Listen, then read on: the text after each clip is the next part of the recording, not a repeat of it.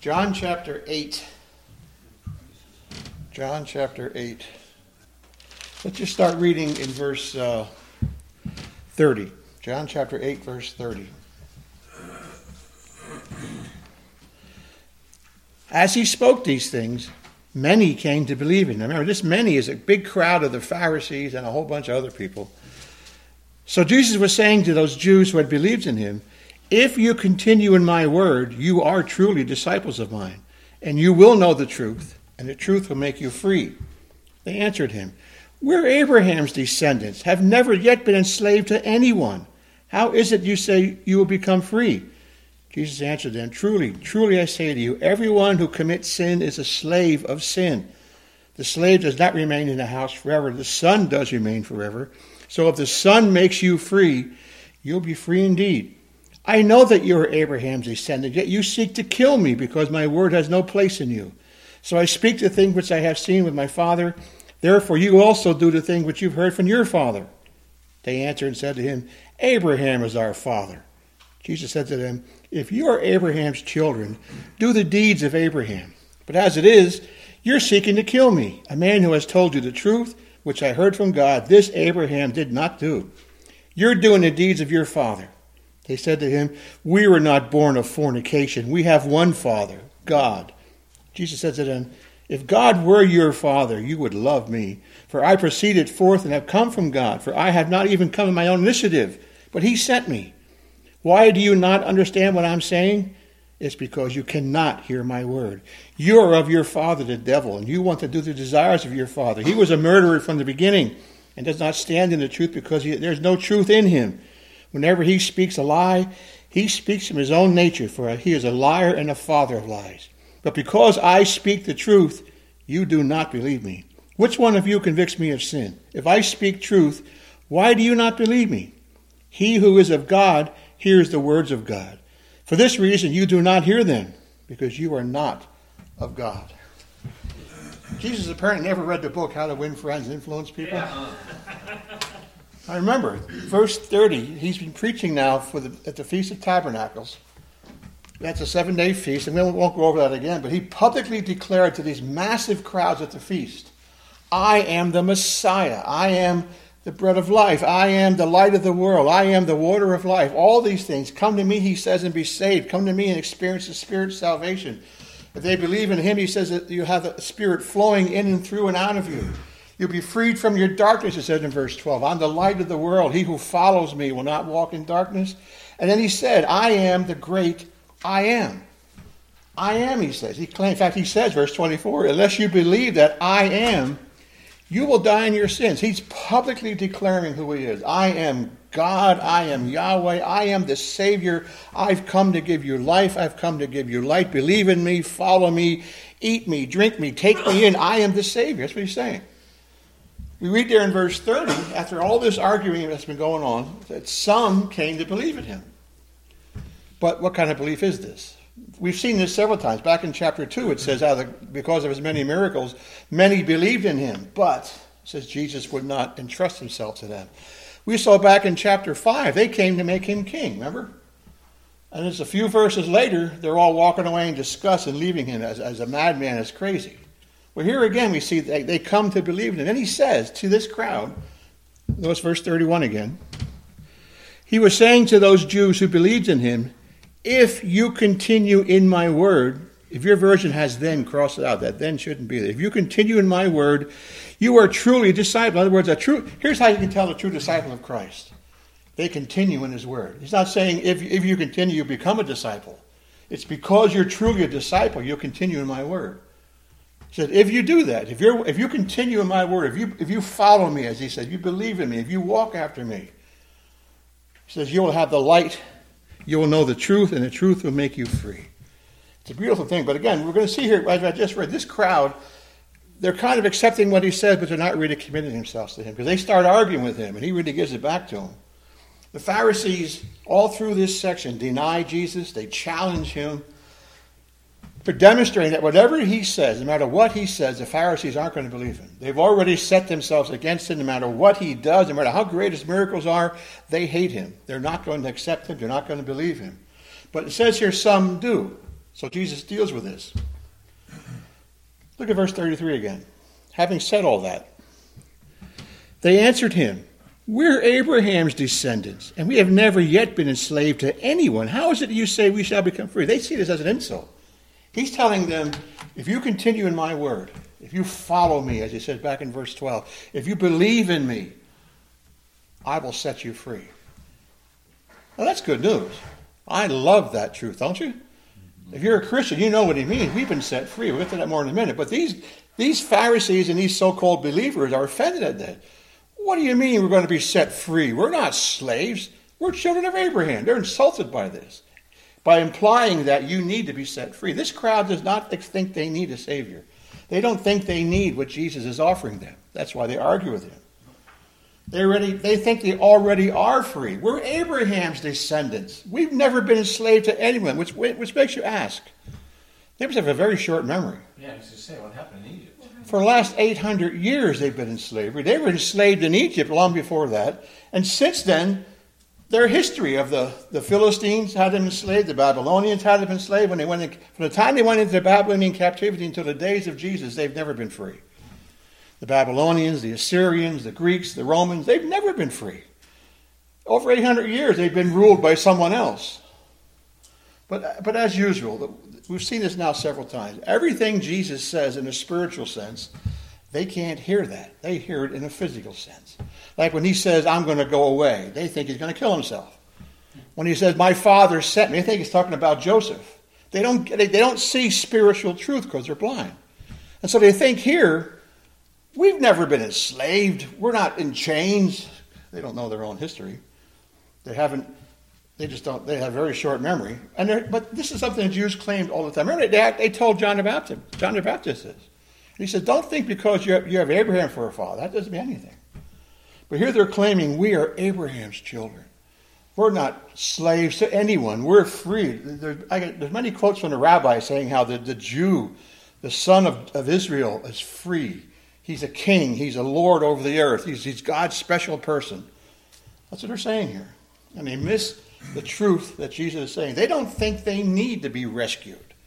They don't think they're in bondage. As you well know, whenever you talk to a lost person, one of the first things you have to do is, is, teach them that they're lost. Natural man doesn't think he's lost. Natural man doesn't think he needs a Savior. They've got to be convinced by your words, and especially by the power of the Holy Spirit, they need saving. Otherwise, they'll never come to the Savior. And this is who this crowd is. And so, Jesus, sees all along here, starting in the middle of chapter 8, Jesus is starting to get annoyed with this bunch. Because all they want to do is argue. No matter what he says, they're going to challenge him. No matter what he says, they're not going to believe him. So Jesus here lets them have it. Look at verse 34 again. Jesus answered them, Truly, truly, I say to you, everyone who commits sin is a slave of sin. The slave does not remain in a house forever. The son does remain forever. So if the son makes you free, you'll be free indeed. Notice again that a truly, truly. Whenever Jesus says that, he's, something important is about to be said. Now, everything our Lord says is important. But this is not just some offhand remark. He's saying truly, truly. In the Greek, amen, amen. I'm telling you. And what he says there is anyone, everyone who, is a, who commits sin is a slave to sin. Now, the word there commits in the Greek, this is one place I think our English Bibles always fall down. It's in the present tense, continuous tense. Everyone who commits, who lives in sin, who practices sin, is a slave to sin. Not everyone who sins. Every Christian sins. Yet we'll find, we'll see here in a minute, Christians have been set free from the bondage of sin, but we still sin. But those who live in sin, those who practice sin, those whose life is sin, he says, are slave to sin. And the freedom Jesus is speaking of here isn't freedom from the Romans or freedom from the Egyptians. It's freedom from sin, the worst tyrant we've ever faced. It's freedom from sin. Again, notice, notice verse 36. So if the Son makes you free, you'll be free indeed. Free indeed. Free from sin. We'll talk about that more in a minute. In Christ, if you're in Christ, you now have the power to conquer sin. Before that, the lost do not have that power. They're conquered by sin. Sin rules them. We'll see again. We'll see that more in a second here. But if you're in Christ, those chains have been broken. Yes, we still sin, but you don't have to. You can conquer sin. You have the power now by the power of the Holy Spirit and, and Christ who dwells in you to say no. And Satan can't do a thing about it. As James says, resist the devil and he'll run from you.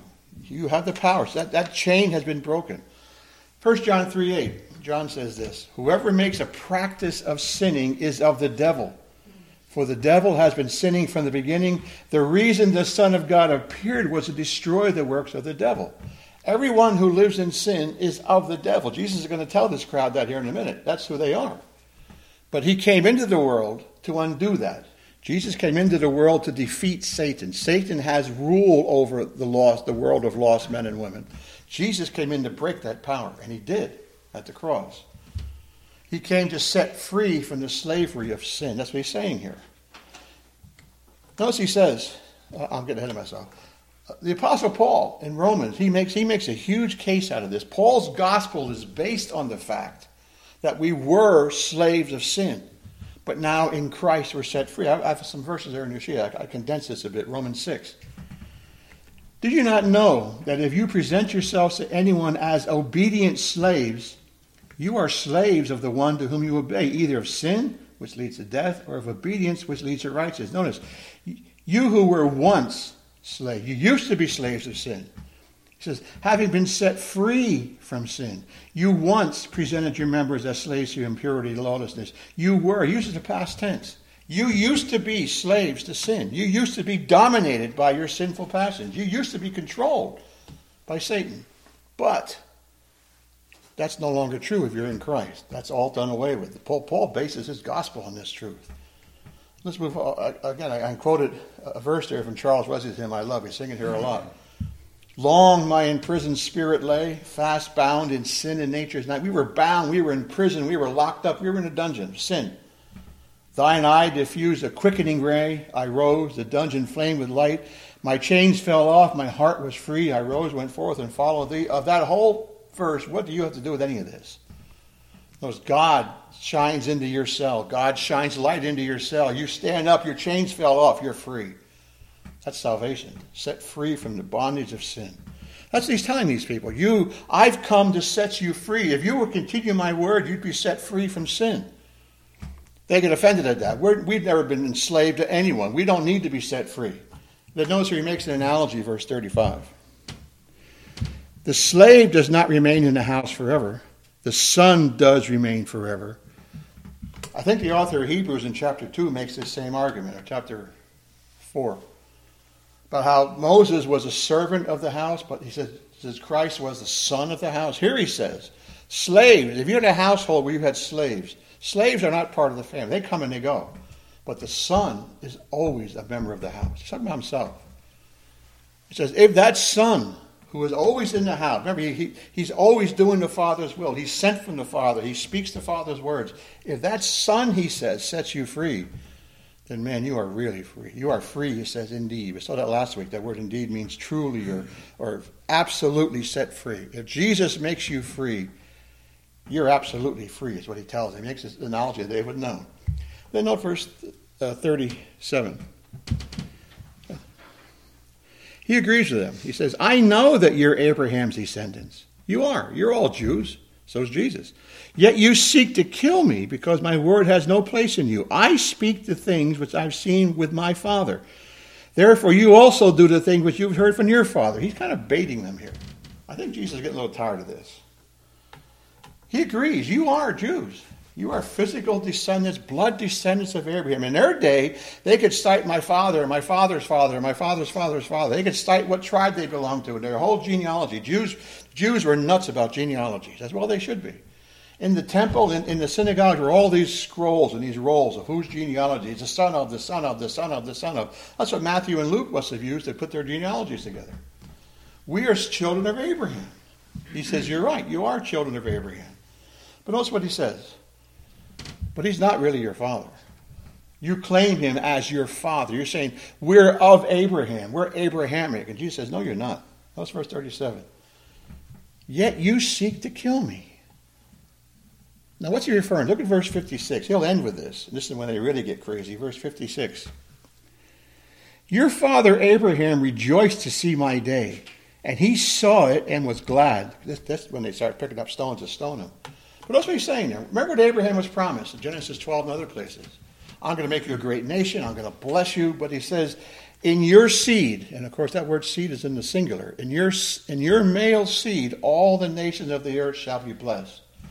Abraham believed that promise. And Jesus here says he rejoiced in that promise. Abraham didn't know who Jesus was, but he knows he's coming. God promised Abraham, one of your children is going to bless the entire world. And he knew that.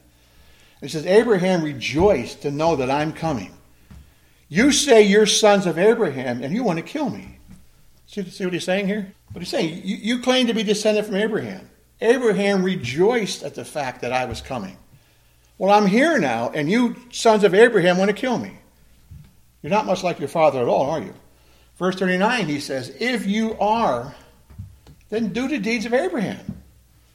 Abraham had great faith. These guys believe nothing, Jesus says. Nothing. And he says in verse 40, You seek to kill me, the one who told you the truth. Abraham never did this. He's telling them, You guys are boasting about Abraham. Like he's, he's our father. He's who we are. We're Abrahamic. We, we're of the faith of Abraham. Christ says, No, you're not. Abraham's your ancestor.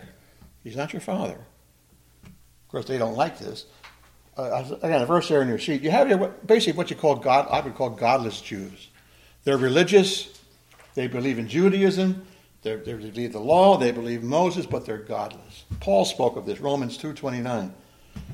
But a Jew is one inward. In other words, a true Jew isn't one who's just descended from Abraham, who has the beard and the weird clothes. A Jew is the one who is one inwardly. And circumcision is a matter of the heart, by the Spirit, not by the letter. His praise is not from man, but from God. Romans 9 6, Paul says, For not all who are descended from Israel belong to Israel. Not all descendants of Abraham truly are Jews. Jesus said this in Revelation chapter 2. He says, The slander of those who say they are Jews and are not, but are a synagogue of Satan. You see what he's saying there? They're Jews. They practice Judaism. They love Moses. At least they think they do. They think they're right with God because they're Abrahamic, because they're Jewish, because they, they practice Judaism. Jesus here says they're actually a synagogue of Satan. What's it going to say here in chapter 8? You guys, your father is not Abraham. It's much worse than that. So then they, they come back at in verse 41 with a sly insult. He just told him, I, everything I hear from my father, I say and I do, just like you do with your father. Notice what they say, verse uh, 41. You are doing the deeds of your father. They said to him, We were not born of fornication. We have one Father, God. That's a sly insult against Jesus. We were not born of fornication like we hear you were. Because the rumor was out, the story was around. Jesus was born of Mary and a Roman soldier. In fact, later, about, about AD 100 later, some of the synagogues had a record. It, it says that he was, Jesus' father was a Roman soldier named Pantera. That's what the Roman, Roman record, or Jewish records claimed. And they're saying, we were not born of fornication like you were. Mary was either had sex or got raped by a Roman soldier. That's where you come from, which would have, in their minds, would have made Jesus totally illegitimate. You have nothing to say to us. You're not even you're not even a full full fledged Jew. You might as well be a Samaritan. They'll call him a Samaritan towards the end of this chapter. It's a sly insult against Jesus. But then notice what Jesus goes on to say, uh, or they say, "We weren't born of fornication. We're born of God." Now, maybe it's hitting them that he's saying about Abraham, how the, and all the things they're doing. We belong to God we Jews are right with God. And Jews taught that. In the synagogues, they taught if you're Jewish, you are right with God. When, when Judgment Day comes, God's going to take all the Jews and bless them and glorify them, and all the rest of the Gentiles He's going to destroy. That's what their belief was. Sounds like Catholicism. Yeah, sounds like Islam. You Jews are it. And as long as you're Jewish, you're in God's favor. So they say, we, we are right with God. We have God as our Father. And get that tragedy of that. At the tragedy of this. These are the religious elites. They're extreme. Their whole, their whole life is religion. They live for, for, for what they think is religion, God, Judaism. They study the scriptures. They're paid to study the scriptures. They're the experts in the law. They're considered to be the righteous in the land. And they really thought they were.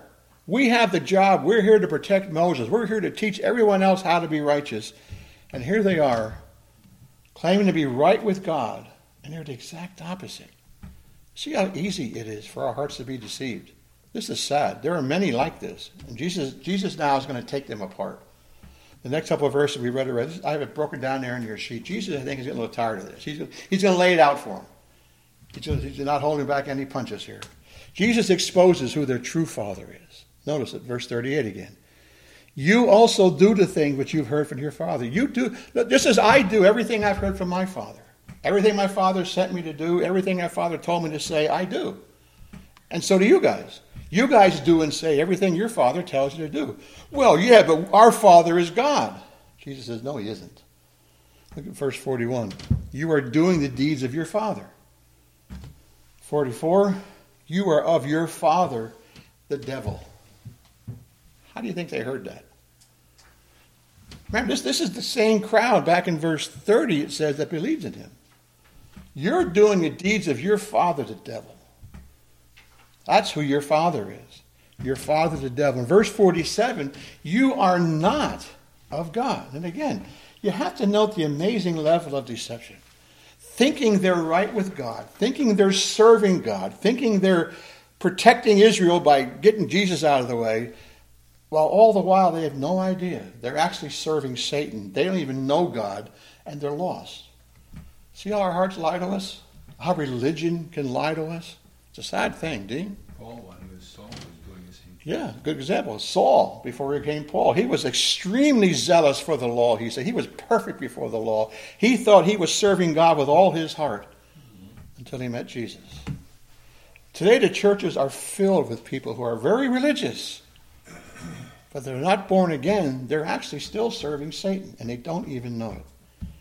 Notice here Jesus gives a description. We're going, to go back to this text next time, Lord willing. Just, but today I want to get to the main point. But notice the description here in verse 44 of Satan.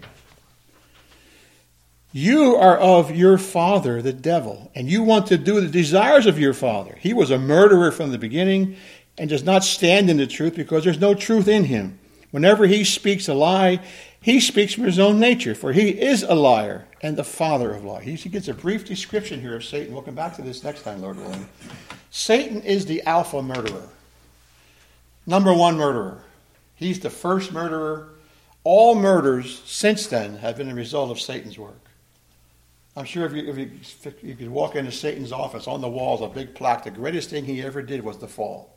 He brought about the fall of mankind. Of course, God was overseeing that, of course. But Satan brought about all the sin and misery in the world can be traced back to him. Think of all the people he's killed. Think of all the murders that have happened since that are all a result of his work. He's the alpha murderer. He's the alpha liar. The number one liar. Remember, the first thing he did was lie to Eve. He's all. We we're going to preach about this this morning as, as in the morning service, but we live in a world that we are swimming in lies, are we not? deception, falsehood. It's not just today, it's been this way for centuries. The world is nothing but lies and deceptions and falsehoods and exaggerations and misunderstandings. It's all lies.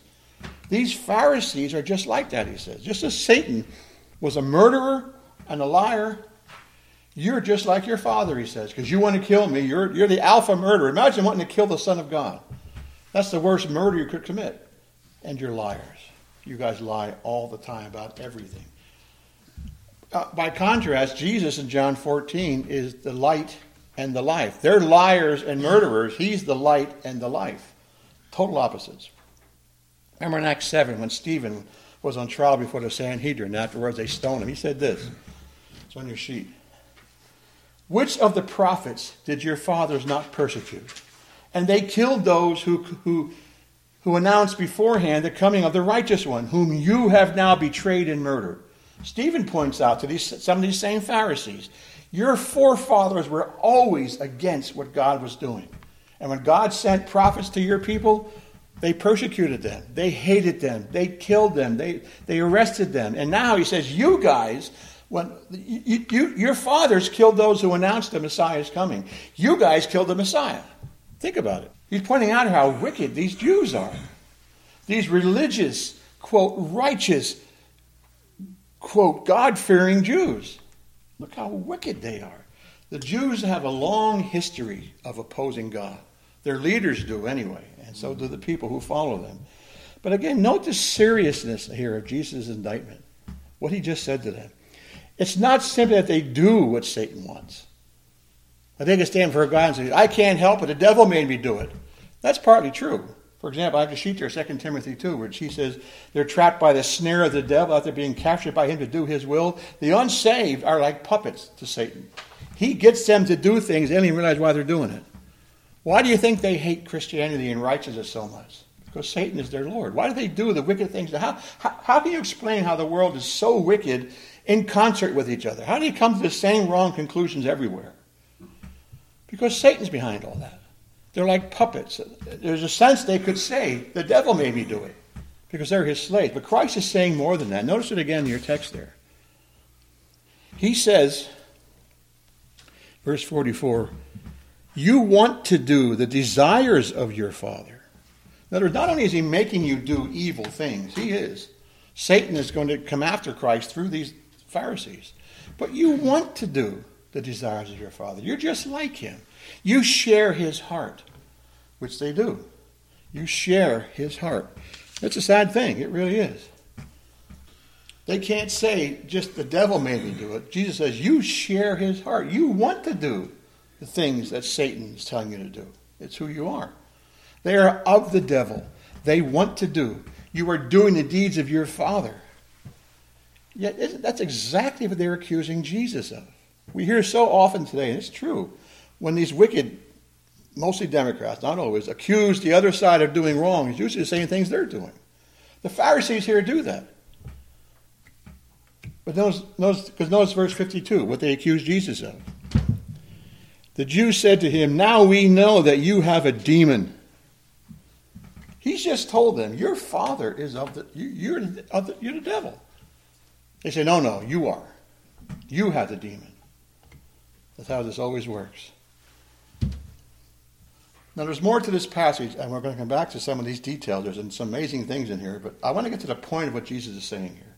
And the point of it is that these Jews can't hear him, they can't believe in him. Even though he's speaking absolute truth sent from God the Father himself because of their lost condition, because of their fallen state, because he's telling them the truth. They can't hear him. If, if Jesus stood there and said, Listen, all you have to do is be a good person, try to obey Moses, be, go faithful to the synagogue, as long as you're a descendant of Abraham, you're fine, they would hear that gladly. Today, if you tell someone, listen, all you got to do is just try to keep the Ten Commandments, try to be a good person, be kind to your neighbor, go to church, and, and God will accept you. A pastor told my father that many years ago. God, God saves good men, and you're a good man. That's a message you hear gladly. Oh, that's, he, look what he told me. These Jews would love him if he said that. But because he stands there and tells them the truth, you need me to set you free. You walk in darkness, and I'm the light of the world. You're starving, but I'm the bread sent from heaven. You're, you're, you're dying of thirst, and I'm the water of life. They can't hear him. They hate that message.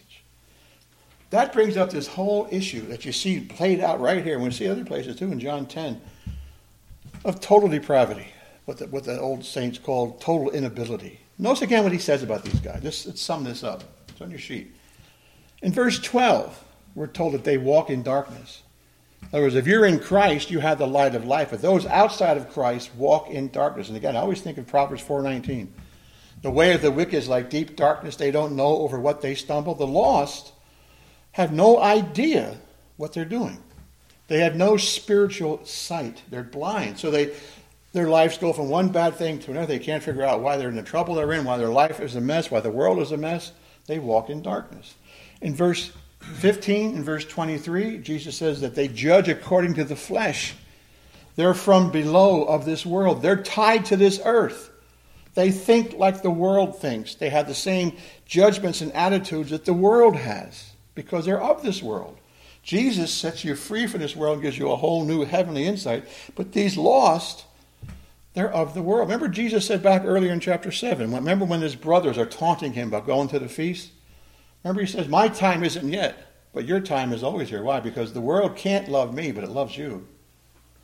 These religious leaders, For as religious as they were, they're of the world. They think worldly thoughts. Everything Jesus says of a spiritual nature, they miss it. They think he's talking about earthly things.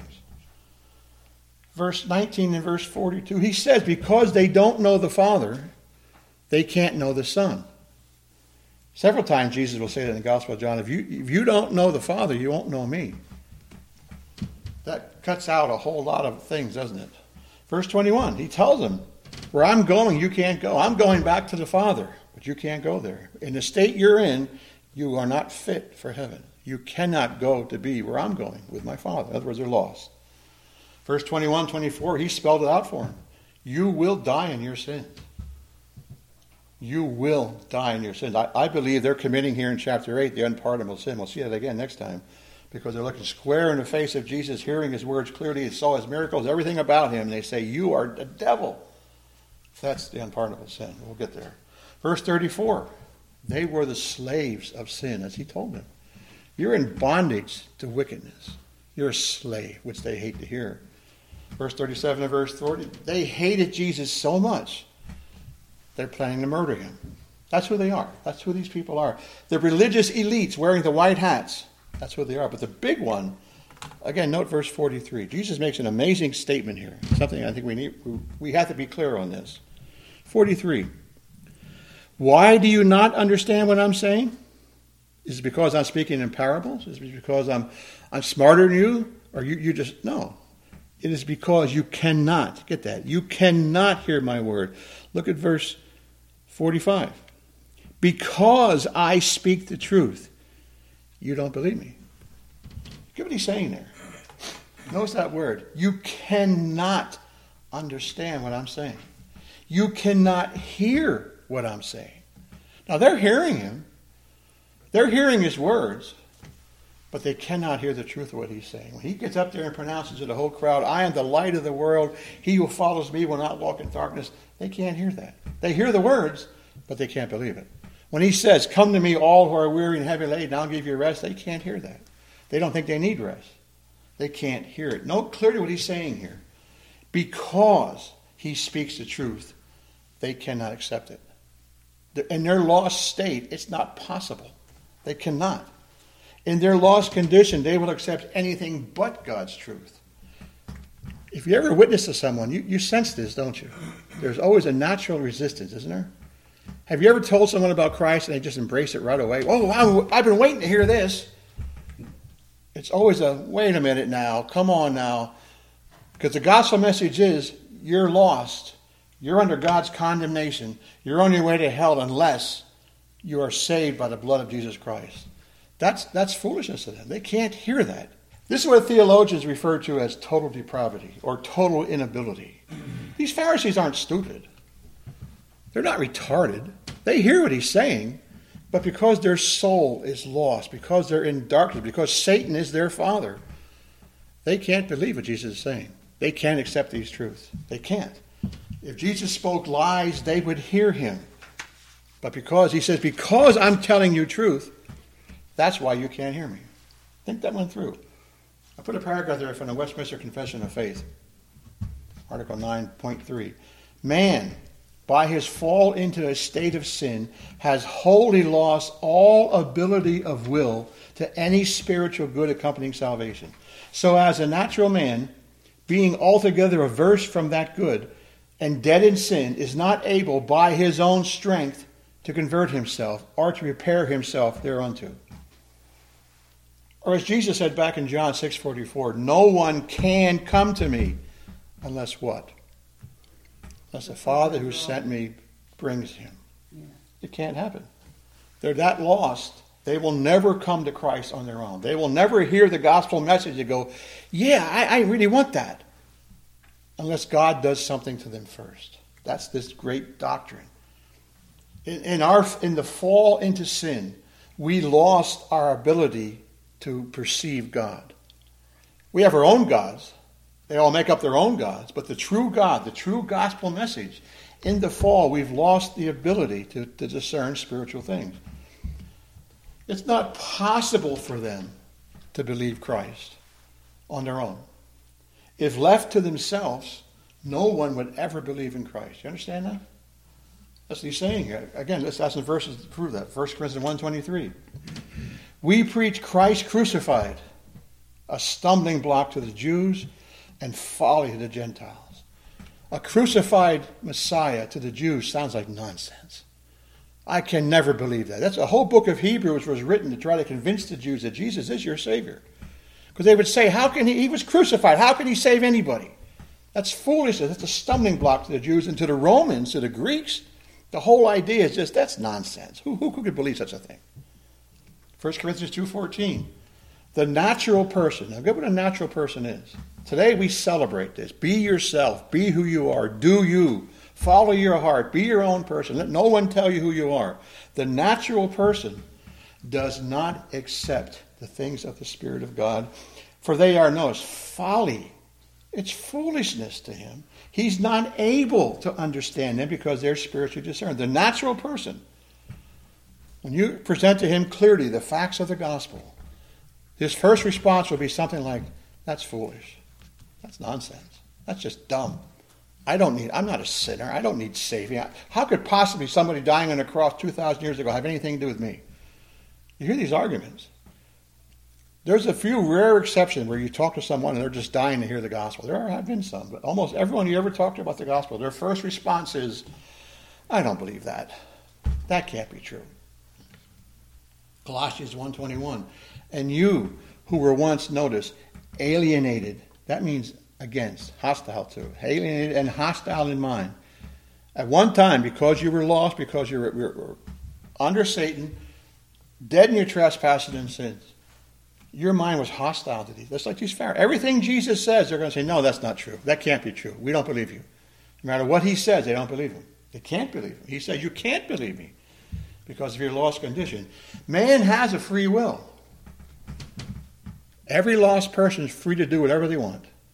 But that free will is always tied to their nature, and their nature is fallen. They will never want. Anytime a lost person wants to, they can pray to God and ask Him to save them, but they never, they're never going to want to. Anytime that person can go to church, he can open a Bible, he can pray. No one's stopping them. They can do as they please. But what they please is, is tied to their fallen nature, and their fallen nature is averse, hostile to God. These Pharisees were free to do it, believe or not believe, but because of their fallen nature, they could not. They could not believe.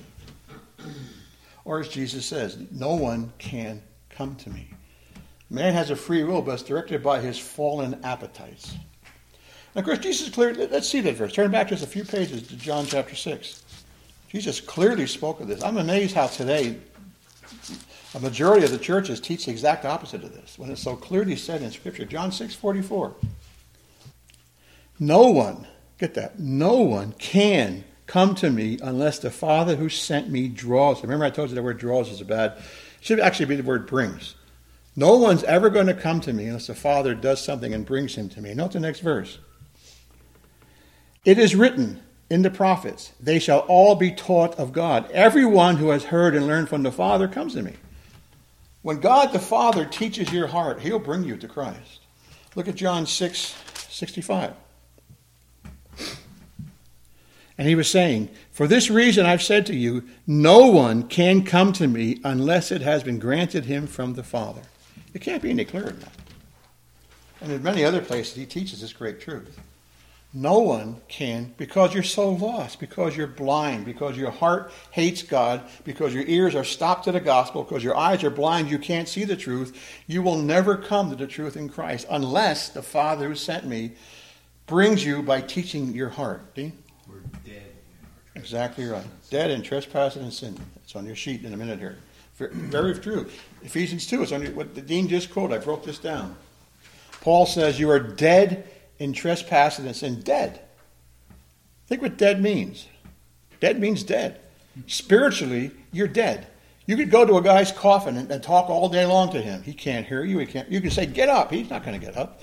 You can preach a gospel to him. You can tell him to go out and buy me a loaf of bread. He can't hear you. He can't do anything. He's dead. Spiritually, we are dead. We can't hear these truths. You were once dead. You realize that? dead in your trespasses and sins, following the course of this world, the prince of the power of the air. We were following Satan and this world. I remember those days. We all once lived in the passions of our flesh. We followed our heart. That's the champion call today. Just follow your heart. We all did that by nature. And he says, by nature, by nature, what you were as you were born was a child of wrath. You were born destined for hell. You were born a child of hell by nature, the very nature of what you are. So ask the question how is it possible for someone in that condition to believe and embrace Jesus Christ and be saved? How is that possible? Only through God. Lorraine's right. It's a gift. A man left, if we were all left to ourselves, if God just let us go, you would never come to faith in Christ as your Lord and Savior. It would never happen. Matthew 19, they ask this question Who then can be saved? Remember, he turns away that rich guy who, who really wanted Jesus. Who then can be saved? But Jesus looked at them and said, With man, this isn't possible. But with God, all things are possible. I'd ask you to consider again what we just saw in John 6. No one can come to me unless the Father does something. The very next verse. All the Father teaches will come to me. Remember, turn back to John chapter 3. Remember Nicodemus came to Jesus by night? Now, he's a Pharisee. He's the religious elite of the land. Now, he's, he's a little more pliable than these other Pharisees. Nicodemus actually came there to learn, not to challenge. Remember what he says, though. Jesus says in verse 3 Unless a man is born again, he cannot see the kingdom of God. Unless you're born again, Nicodemus, you can't even see what I'm trying to tell you. Remember Nicodemus says, Well, how can that be? How's that possible? Remember what Jesus says? Look at your text. Verse 5 Jesus answered, Truly, truly, I say to you, unless one is born of water and of the Spirit, he cannot enter the kingdom of God. That which is born of the flesh is flesh, that's all it will ever be. But that which is born of the Spirit is spirit. Do not be amazed that I said to you, you must be born again. Here it is, verse 8. The wind blows where it wishes, and you hear the sound of it, but do not know where it comes from, where it is going. So is everyone who is born of the Spirit. Nicodemus asked, If I have to be born again, how's that possible? It isn't, Jesus says. But when the Spirit blows in, when the Spirit does His work, it's mysterious.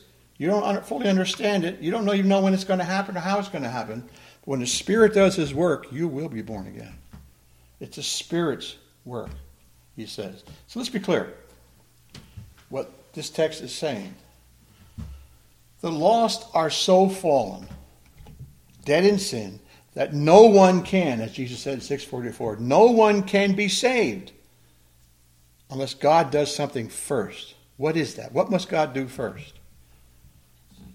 John 3, you must be born again.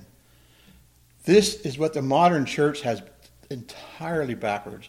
For centuries, since the days of the apostles, right up through the, the reformers, the, the church had this pretty much right. In the last, I don't know, 50 to 80, 100 years, the church has totally reversed this. They've got it wrong. 1 Timothy 1 9 says, Who saved us and called us with a holy calling, not because of our works, not nothing we do, but because of his own purpose and grace, which he gave us in Christ. Before, in other words, God does it all, you do nothing. And think about this. You're not born again because you believed in Christ. Now, what I just said there, most of the modern churches that would argue with. Most of the modern church today teaches when you exercise, when you put your faith in Jesus Christ, God saves you and, has, and causes you to be born again. That's totally backwards. You realize that? You're not, you're not saved. You're not born again because you had faith in Christ. You had faith in Christ because you were born again. No one can come to me. You're dead in your spiritual. You're dead in trespasses and sins. You're blind. You're deaf. Your heart is like stone. You can't come to Christ unless God changes all that first. You understand what we're saying here? What Jesus says? We believed in Christ because we were born again. Being born again comes first. Something God does. God doesn't save you in response to your faith. Your faith is a response to what God does in your life. we love him. Why? Because he first loved us. If God doesn't do anything to you, you will never come to Christ. What he must do, what Jesus calls being born again, is you must get a new spirit, a new heart. God must open your eyes. God must open your ears. God must give you faith to believe, or you will never come. That's being born again. And when that happens, you run to Christ. You can't help it. That's all you want to do because now you see the truth. Now you see your need. Now you see the Savior. That, that comes first. God sends His Spirit to awaken our dead hearts, create faith within. That's being born again. And then, as, as, or as Jesus says in John 6 65, all those who are taught of God will come to me. Not those who come to me will be taught of God. Don't get it backwards. God has to teach your heart something first before you come to Christ. God has to do something spiritually to you before you can come to Christ. He has to break your chains, end your bondage to sin. Or as Jesus said in, in the Gospels about the strong man, the, the strong man has his, his, treasures inside his house. He's standing outside with machine guns and bazookas, guarding his stuff. He's one tough dude. Until a greater strong man comes, takes him out of the way, and plunders his stuff. God has to take Satan out of the way. He has to free you from his bondage or cause you to be born again, is the word is. The old Latin phrase for this, they called the ordo salutis, the order of salvation. What comes first? Faith or regeneration? Well, regeneration has to come first in order for you to have faith. Today, again, the modern church totally reverses that. They say man has a free will. He can choose God anytime he wants, and God has to wait until man decides to have faith in him. Then God will reward that faith with salvation. That's totally backwards. God must regenerate you. God must open up your heart. God must bring life to your soul so that you could have faith in Christ, or it'll never happen. You understand what I'm saying here? And that's based on these texts. Jesus says, You cannot understand me. You will never hear me. Because I'm speaking truth, you're so lost, you will never understand it. Unless, John 6.44, God brings you. John 6.45, God teaches your heart. God opens up. Quote from Spurgeon, God does not save an unwilling man. You didn't come kicking and screaming, I don't want to get saved. Oh no, darn it, he saved me. When you got saved, you chose him, didn't you? You wanted him. You wanted to be redeemed. You realized you were a sinner. You, you, you know you needed salvation. You knew that Christ was the only one who could save you. You reached out to him in faith and embraced him. You did that. Why? Because God was working in your heart to do that. That's what they call prevenient grace. Again, Spurgeon's quote God does not save an unwilling man, but makes him willing in the day of his power. I've said it before. It's like you often see that painting of the, of the door where Jesus is standing outside with a long hair and doughy eyes. And there's no doorknob on the door. Jesus is knocking on the door of your heart. Won't you please let him in? That's not accurate. He's not waiting for us to let him in. In one version of that, he kicks in the door and says, You're mine. But actually, more, more like the Holy Spirit sneaks around through the back door, comes up to you, puts his arm around you, says, Come on, let's open that door. That's what really happens. God, the Holy Spirit, has to work in your heart. As Jesus says, you must be born again. And when God regenerates your soul, you, under, you see now for the first time in your life. You can hear the gospel now for the first time in your life. Your heart, which was a heart of dead stone, now comes alive. And you run to Christ. There's no other choice to make. You, do it willingly, you do it freely. We all did. That's the order of salutis. And again, the church today has this exactly backwards, and that's tragic. Because think about the implications of this. Every one of you were totally dead in your sin. Do you realize that? You would have gone to hell and not even know it. You would have followed your heart. You would have rejected the gospel your entire life. You would have never thought you needed salvation. You, would, you, you might have been religious, you might have gone to church, but you never thought you really needed Christ until you opened up your eyes in hell one day. But you were rescued. God said, I'm not going to let that happen to you. God chose his elect from eternity past, billions of us. I don't know why he chose who he chose. Only God knows these things. He says, You and you and you and you, I'm coming for you. I'm going to rescue. You've been rescued. God got into your face. God stopped your mad rush to hell. Do you realize that? He thwarted your plans. He thwarted the devil's plans for you. God interfered with the course of your life. He totally changed your life. This is anything you did. You're saved now if you're saved. You're born again because it was His will that you be born again. He did that. You didn't. It's not, he didn't. It wasn't in response to your faith. He gave you that faith. Point is, you've been rescued. He came after me. He chased me down. Think of it. That's a wonderful truth, isn't it? That makes salvation all the more blessed when we understand this wasn't something I did. This wasn't some clever idea I had that God rewarded with faith. This is God came after me. He would not let me run my course to hell. But he got in my way and said, Rick, stop right there. You're mine. That's beautiful, isn't it? That's true. That's what he's saying here. These Pharisees are totally blind. They will never come to faith unless God regenerates their heart to believe. It's a blessed truth. And today, the, the, the sad our church is just a watered down gospel. It's all that's, that's why we will take our crowns and throw them at his feet. Lord, you did all of this. Be clear. If God does nothing for a lost soul, that lost soul will never choose Christ. Ever. It doesn't want to. It can't because it won't. It won't because it can't. That's how it works. But God interferes. God's. I remember Pastor Fred talking with this old, some old black preacher said, "My part in my salvation was this: I ran from God as fast as I could, and He outran me." That's true. That's that's accurate. Had He left me to myself, I would never have chosen Him. I wouldn't know enough to choose. My heart would reject Him every time. Remember, after man sinned, what happened when God came into the garden? They ran and hid. And we would run from him all the days of our lives till we run straight to hell.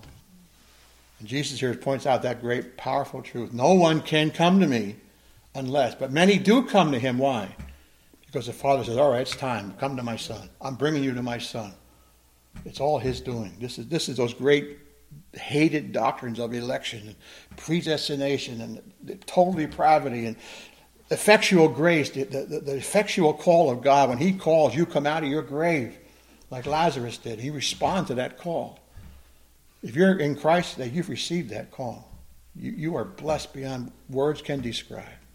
This is a beautiful thing. God didn't leave us where these Pharisees. He's telling these Pharisees, you're going to die in your sins. He'll tell them in John chapter 10, you're not my sheep. Some of these Pharisees, he knows, are, are going to go straight to hell. He could have left you there. He could have left me there. And I would have been happy with it until the day I died.